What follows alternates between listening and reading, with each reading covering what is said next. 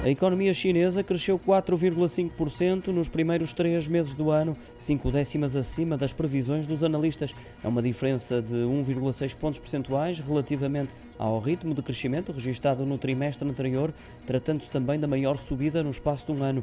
Resultados que surgem depois de terem caído as últimas limitações impostas pela Covid, como a medida zero casos determinada pelo governo. As pessoas começaram a frequentar novamente os centros comerciais e restaurantes e o consumo disparou. Só em março, cerca de 10,6% em termos homólogos e, em comparação com os dois primeiros meses do ano, acima dos 7%.